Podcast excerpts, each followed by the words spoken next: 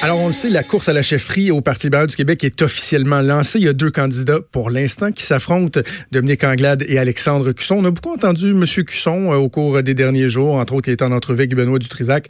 On tente de le connaître, de savoir ce qu'il a à offrir aussi, mais il y a l'autre candidate, il y a Dominique Anglade qui a bien des choses à dire et j'ai l'occasion, la chance de la recevoir euh, en studio, la députée de Saint-Henri-Sainte-Anne, Dominique Anglade. Bonjour. Bonjour.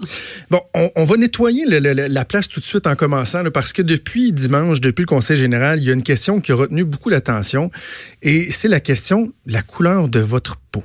Mm.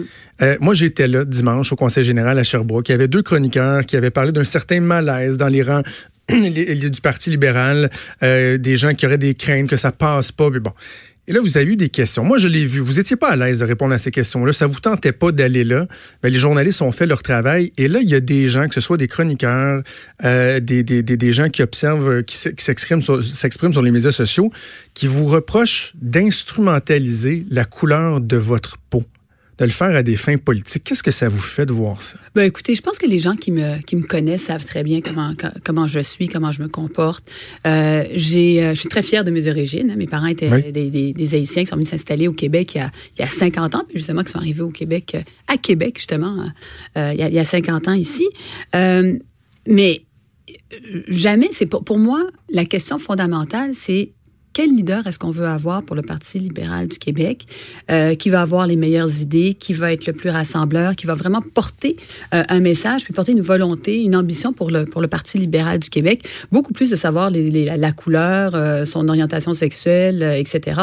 Donc, c'est c'est pas c'est pas mon style de jouer dans ce film là euh, et c'est pour ça que quand la question m'a été posée bien évidemment je vais répondre parce que naturellement on me pose une question. Ah je réponds. Moi je suis une personne assez directe assez franche. Je veux dire je veux je veux pouvoir euh, euh, donner donner mon point de vue. Puis on m'a posé la question est-ce que vous pensez que le Québec le Québec est prêt pour une femme noire? Ben, je, à cette question-là, je réponds, euh, je réponds oui parce que je pense. Ce qui semble être une évidence. Euh, on est ailleurs, puis euh, et, et, puis je pense que les, les, gens, ce qu'ils veulent d'abord et avant tout, c'est avoir un leader dans lequel ils ont confiance. Maintenant, le reste là, ça, je peux pas contrôler, comme, comme, vous savez, Jonathan, je peux pas contrôler tout ça. Mais quand même, ça, vous trouvez pas que ça en dit long que des gens soient prompts comme ça à réagir, à définir, à vous critiquer, alors que ça, je, je peux pas reprocher à tout le monde de de pas avoir été à Sherbrooke. Moi, il y, y, a des fois où je commande des trucs, évidemment, je suis pas là mais au moins de faire un minimum de, travail plutôt que de rapidement tomber dans une attaque qui, je trouve, moi, je me mets à votre place, je trouve ça, je trouve ça blessant de voir que des gens vous accusent d'instrumentalité, d'instrumentaliser des, des éléments qui n'ont rien à voir avec la politique oui. Pour faire des gains, je trouve ça épouvantable. Oui, mais d'un autre côté, euh, oui, euh, je vous entends là-dessus, puis souvent on trouve qu'il y a, mais, mais sur ce sujet-là, sur d'autres sujets, qu'il y a des dérapages, puis qu'on contrôle pas tout le, on n'est pas capable de contrôler tout le message non plus. C'est dans l'espace public maintenant. Euh, mon rôle, c'est à mon avis, c'est de dire comment ça s'est passé, c'est de l'expliquer, puis aussi de passer à l'essentiel. Puis l'essentiel, pour moi, là, ça va être vraiment le contenu. L'essentiel, pour moi, ça va être vraiment de vouloir faire ce qu'on veut. On s'entend. Parfait. On passe à autre chose. Oui. Je voulais, je voulais, mais, je voulais, mais on fera pas dix minutes là-dessus parce que j'irai à l'encontre de ce que euh, je prône. Parlons donc euh, des idées. Euh, Alexandre Cusson s'est euh, présenté au, euh, au, Conseil général en fin de semaine. Votre avis sur son arrivée, parce qu'on est plusieurs à s'être exprimés sur le fait qu'on se serait attendu à davantage. Vous avez lancé peut-être une petite pointe dimanche sur le fait qu'encore faut-il qu'il y ait des idées. Avez-vous été déçu de, de, du fait qu'il qu arrive là, les ben, mains vides? Je pense que la course va être longue. On a sept mois en avant, de, en, avant nous, avant qu'il y ait la finalisation de, de, de, la course. Donc, il a l'opportunité de présenter ses idées. Puis, honnêtement, je veux faire une campagne euh, à la hauteur de, de ce que je crois que devrait être le Parti libéral. Alors, euh, j'ai pas envie de rentrer puis de dire ah il y a telle personne qui a pas fait ci puis il a pas fait ça etc. J'ai pas envie d'entrer là-dedans. J'ai vraiment envie de me, me, dire voilà moi ce qui m'anime, voilà ce que j'aurai à proposer, voilà ce que mon équipe aura à proposer et à partir de là faisons les, les, les, le, le, vrai débat autour de ça. Donc euh, il a décidé euh, de, de, venir au Conseil général. Moi, j'accueille le fait qu'il y ait quelqu'un qui se joigne au Parti libéral, qui décide euh, de se lancer, euh, dans, se lancer dans la course, parce que je pense que c'est une bonne chose qu'on ait une course. Puis maintenant, il, il, va avoir sa stratégie, j'aurai la mienne, il y aura peut-être d'autres joueurs qui vont s'ajouter. Puis c'est très simple, c'est très bon. Puis j'espère qu'on va rester à ce niveau-là. Mais, mais en même temps, tout le monde dit, votre chef intérimaire en premier, on veut une course propre, une course d'idées. Mais c'est normal aussi qu'il y ait de l'adversité, là. Je veux dire, vous, êtes en compétition, je comprends, vous êtes dans le même parti, après ça, tout le monde devra travailler ensemble. Mais ça demeure une course à la chefferie. C'est normal que ça, ça, brasse un peu. C'est normal que ça brasse un peu, puis c'est normal que euh, on, puisse, on puisse critiquer de part et d'autre ce qui est proposé. Mais si on, on, est au jour 3 de la campagne, là, je veux dire, euh, officiellement, euh, comme je dis, je pense que la campagne est longue, donc préparons-nous à avoir les le, bon niveau de débat. Puis parlant de bon niveau de débat, euh, depuis le 27 juin, moi, j'ai décidé d'être sur le terrain, d'aller faire la tournée des régions du Québec, d'aller à la, la, rencontre des gens pour pouvoir entendre leur opinion, entendre leurs propositions, les impliquer dans l'équipe pour les propositions que l'on va faire. Puis vendredi dernier, pour moi, c'était important euh, de présenter euh, les grands axes de ce que je voulais euh, accomplir euh, à titre de chef du Parti mm-hmm. libéral. Et, et j'en ai présenté trois. Euh, notamment autour du militantisme, la charte des régions à laquelle je crois énormément et euh, tout le, le, volet du nouveau pacte économique qu'on a besoin de faire pour l'environnement. Et là, ce que je vais vouloir faire, c'est bonifier euh, cette plateforme cette plateforme avec les militants qui vont être impliqués. Donc, c'est ça pour moi le, véritable travail qu'on a besoin de faire. Parlons de certains de, de, de ces éléments-là, justement, dans, dans ces axes-là. Vous parlez du pacte des régions. Moi, j'ai dit, je me défile pas, là, vous me connaissez, j'ai dit que vous aviez deux talons d'Achille, dont un qui était celui de l'étiquette montréalaise.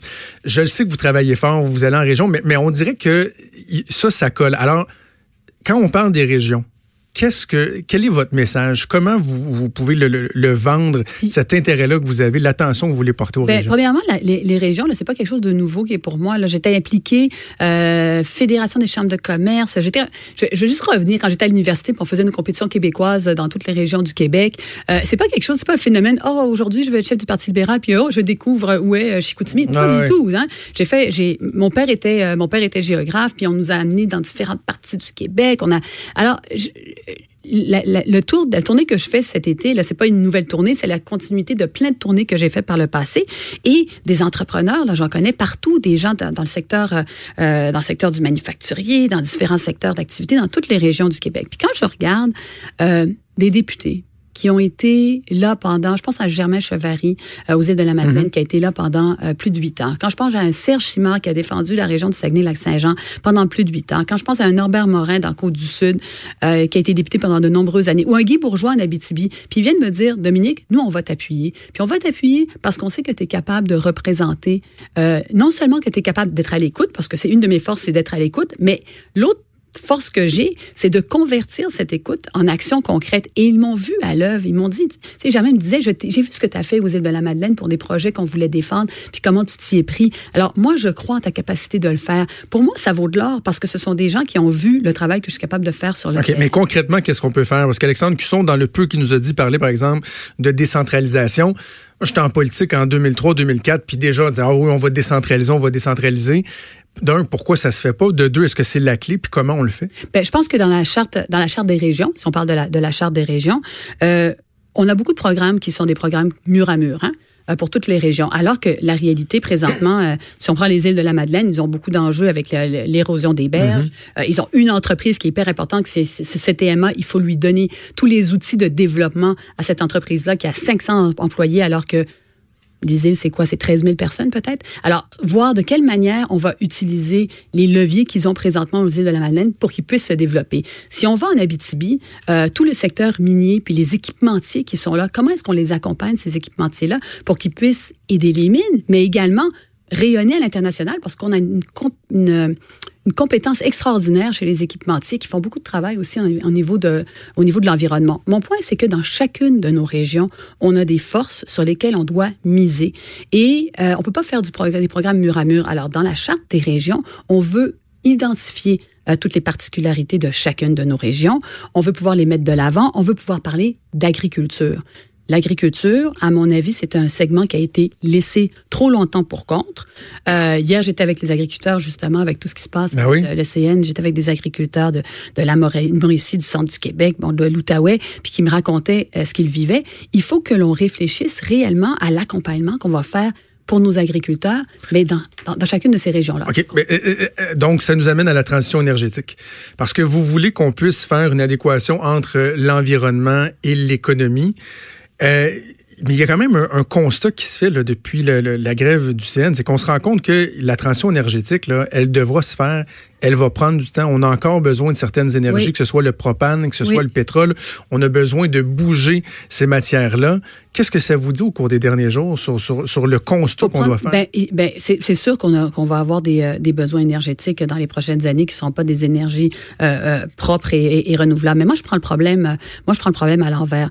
Le, le nouveau pacte économique qu'on veut mettre de l'avant pour le climat, c'est de dire l'hydroélectricité a été un pilier de développement économique pour nous. L'environnement doit devenir un pilier de développement économique pour nous. Alors, ce que ça veut dire, ça, ça veut dire que on peut plus considérer l'environnement comme étant la responsabilité du ministère de l'Environnement. Ça n'a aucun sens. Ça n'a aucun sens. Il faut que ce soit Premièrement, c'est à, la, tête de l'État que ça doit se passer dans un premier temps, et ça doit se décliner en santé, en éducation, en économie, euh, en agriculture, et tout doit se, on doit réfléchir à voir de quelle manière on, on prend le problème, puis on se dit maintenant là, les entreprises dans le domaine euh, de l'environnement, on va les propulser en avant. Maintenant, lorsqu'on va réfléchir en agriculture, c'est comment on va accompagner nos agriculteurs. Les agriculteurs, là, ils veulent bien là, réfléchir à toute la question du bioalimentaire puis de faire des, efforts, mais comment est-ce qu'on les accompagne? Comment est-ce qu'il y a des suivis techniques qui sont faits avec eux? Euh, je parlais avec un, entrepreneur des Laurentides qui a 25 ans. Puis il est dans le domaine du béton. Je me suis dit, peut-être que je me demande qu'est-ce qu'il pense de la question environnementale. Puis il m'a dit, euh, écoutez, euh, moi, c'est super important pour moi l'environnement. J'ai dit, OK, parlez-moi de ça parce que vous êtes dans la construction, puis, euh, ah tu sais, euh, comme béton. Il dit, ben justement, je veux utiliser des matières recyclées. Mais les normes environnementales du ministère de l'Environnement ne reconnaissent même pas ce matériau recyclé. Donc, moi, ça me nuit. Je veux utiliser des, de, de, de, l'innovation, puis je suis même pas capable de le faire à cause des normes de mon, de mon propre ministère.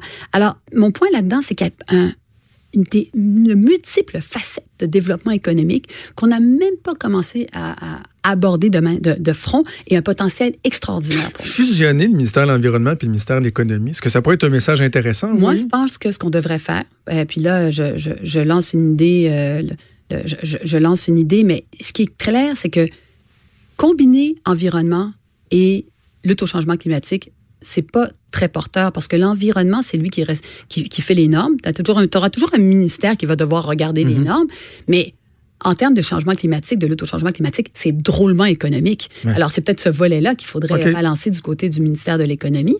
Puis, une autre idée que je pense qu'on doit absolument mettre de l'avant, c'est d'avoir un institut du climat au Québec. Il n'y a aucune personne aujourd'hui qui est capable d'évaluer comment vont les choses au Québec, quelles sont les meilleures, euh, les meilleures pratiques, euh, comment accompagner nos entreprises en matière environnementale. Euh, une entreprise, on va lui donner un frais à payer de, de 10 000 une année, puis l'année prochaine, on va lui donner le même frais, puis on ne lui dira pas comment elle doit s'améliorer. Il y a énormément d'accompagnement à faire. Donc ça, l'Institut du climat, je pense que c'est une excellente idée. Êtes-vous une, adepte du cirque, Madame Anglade? Du cirque. Euh, ben, j'ai été voir le, j'ai déjà été voir des, cirques, mais je me demande où est-ce que vous allez avec la question. Ben, parce que vous, vous, vous, semblez aimer les, les funambules, je trouve dans le dossier de la laïcité sur la loi 21, ah, j'ai l'impression que vous marchez sur une ligne, là, sur un fil très, très mince pour tenter de, de, de, ménager euh, les, les, deux parties, c'est-à-dire ceux qui veulent vraiment de la laïcité, ceux qui prônent le multiculturalisme. Avez-vous pas peur de vouloir, euh, que, que, de vouloir plaire à tout le monde, vous finissiez par déplaire à, à tout un chacun? Je, je, vais vous dire une chose. Premièrement, je vais, euh, euh de, de, manière plus large, là, vous parlez de multiculturalisme. Moi, je, j'étais claire sur la fait, le fait que au Québec, c'est l'interculturalisme. J'étais claire sur cette question. Est-ce que c'est clair au Parti libéral du Québec, ça? Ben, je pense que pour la, les, les, gens qui vivent l'histoire du Parti libéral du Québec depuis des années, euh, c'est clair. Euh, c'est comme ça qu'on s'est c'est comme ça qu'on s'est affirmé. C'est comme ça qu'on a développé les ententes, notamment avec le euh, avec le fédéral. Euh, c'est comme ça que Monique euh, Gagnon Tremblay l'a expliqué que Robert Bourassa l'a vraiment articulé. Ben, si vous en parlez à Mohamed Baronnet, qui présente la commission euh, des, communautés culturelles au Parti libéral, je ne suis pas certain qu'il est d'accord. A droit à, chacun a droit à ses opinions, mais moi, je pense que l'interculturalisme, qui fait en sorte que oui, on reconnaît la diversité culturelle, mais on reconnaît l'appartenance à une, à une langue commune, à une culture commune, elle est essentielle au Québec et c'est la manière dont on doit continuer à se développer. Donc, moi, ma ligne, elle est claire là-dessus. Je pas, je, je pense pas, je pense pas être très funambule là-dessus. Je pense que c'est la ligne que l'on doit affirmer haut et fort. Puis il faut avoir, pour, faut être fier d'affirmer cette société distincte. Et il y a un lien à faire entre l'interculturalisme et le nationalisme.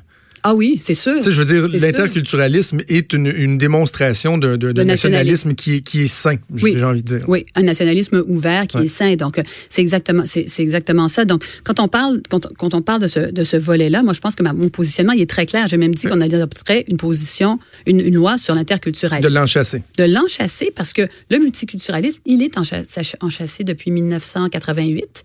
Euh, au, fédéral, ben nous, on a besoin de faire la même chose au niveau, euh, un geste d'affirmation. Donc, sur 21, par contre. Alors, sur 21. Question de principe. Dans des questions comme celle-là, je pense qu'il faut revenir à, euh, une question de principe. On est tous en faveur de la laïcité. Il n'y a personne qui est en défaveur de la laïcité. Maintenant, lorsqu'on regarde le projet de loi 21, avec, avec le fait qu'il a été adopté sous baillant, avec le fait qu'on a tout de suite mis une clause d'un obstacle pour qu'il n'y ait pas de poursuite, moi, je vous mets au défi de me trouver une loi au Québec qui a survécu avec une clause d'un obstacle qui a été renouvelée tous les cinq ans. Je vous mets au défi d'en trouver une. La loi 101 existe sans clause d'un obstacle. La loi sur l'affichage existe sans clause. Puis plusieurs de nos lois, en fait, la totalité de nos lois existent sans clause d'un obstacle. Une question de principe et de démocratie. Oui, le projet de loi a été adopté. C'est vrai. Alors, je respecte les institutions. On a voté contre. Il a été adopté. Très bien. Mais en aucun cas, est-ce que ça devrait être euh, quelque chose que l'on reproduise, une, clause non-obstant, sans qu'il y ait un test euh, qui soit fait au niveau des tribunaux? Elle doit... Mais, si les tribunaux euh, exigeaient qu'elle soit amendée ou carrément euh, discartée, dans quelle direction vous iriez? Ben, est-ce qu'on la, la, garde? Est-ce qu'on garde la base de cette loi-là? Moi, je pense que la première chose à faire, c'est faire le test des tribunaux. Puis après ça, tout ce qui va découler de ça, moi, je ne peux pas vous dire ce que les tribunaux vont dire. Je ne peux pas vous dire, puis je pense que vous ne pouvez pas me le dire non plus. On ne sait pas où vont loger les tribunaux. Alors, mais ce une chose qui est claire pour moi, c'est que dans un processus démocratique, on veut avoir l'opinion de nos tribunaux pour savoir où vous s'orienter. Est-ce que c'est une bonne loi selon vous? Ben, écoutez, on a voté contre, alors je ne peux pas dire que c'est une bonne loi. Euh, euh, la seule chose que je vous dirais, c'est que le volet de la laïcité, la notion d'avoir un État laïque qui ne prend pas de décision accrochée à un volet religieux, c'est extrêmement important, c'est fondamental, ça fait partie euh, de ce que l'on de ce que l'on a au Québec et ça, la laïcité, je n'ai strictement aucun problème avec ça. Au contraire, je pense que euh, c'est une bonne chose que de le, de le mettre de l'avant. Maintenant, il y a tout autre d'autres éléments qu'il va falloir que nos tribunaux regardent et se penchent là-dessus pour voir la, validité de tout ça. C'est tout ce que je dis. Et je pense que c'est, dans un débat démocratique, c'est la bonne chose à faire. Euh, dernière question avant qu'on se laisse. La crainte d'être étiqueté comme un chef, ça, ça, s'appliquait à M. Cusson aussi, ou euh, dans, dans, votre cas, une chef de transition. Est-ce que, est-ce que vous l'avez, cette préoccupation-là, avec un gouvernement qui, qui, semble bien en selle, qui est confortable dans les, dans les sondages? Ben, ben, quand on regarde les sondages, oui. Oui, ben, vous trouvez. Ben, moi, je pense qu'on commence à voir aussi la, vraie nature, euh, la vraie nature du, euh, du, gouvernement actuel avec les positions qui sont faites sur un, sur un coin de table, qui sont pas faites de manière, euh, de manière structurée. Puis on l'a vu pour les maternelles 4 ans, on l'a vu pour le PEC. On le voit dans le dossier de l'hydroélectricité. Bien, je pense qu'on va s'en mordre les doigts si ce projet devait être adopté par euh, Sous-Bayon, encore une fois. mais à votre question spécifique, savoir euh, le chef de transition, moi, je regarde ce qui se passe au sud de la frontière, je regarde ce qui se passe en Europe, je regarde ce qui se passe euh, en Ontario. Est-ce qu'il y a quelqu'un aujourd'hui qui peut vraiment prédire ce qui va se passer au Québec dans les trois prochaines années? Euh, s'il y en a un, ben bien, bien, je, je, je, lui dis chapeau, bravo. moi, je crois que en politique, les choses changent rapidement et je crois surtout que les nous, au Québec, on va être intéressé à, avoir un projet de société qui va nous amener plus loin et à être un leader qui va se démarquer sur la scène nationale et internationale. Et, euh, et j'y crois, j'en suis profondément convaincu. Puis c'est la raison pour laquelle je me présente. Dominique Anglade, bonne campagne. Merci. Bonne course. On aura l'occasion de se reparler au cours des prochains mois. Certainement. C'était Dominique Anglade, député du Parti libéral du Québec pour le comté de Saint-Henri-Saint-Anne.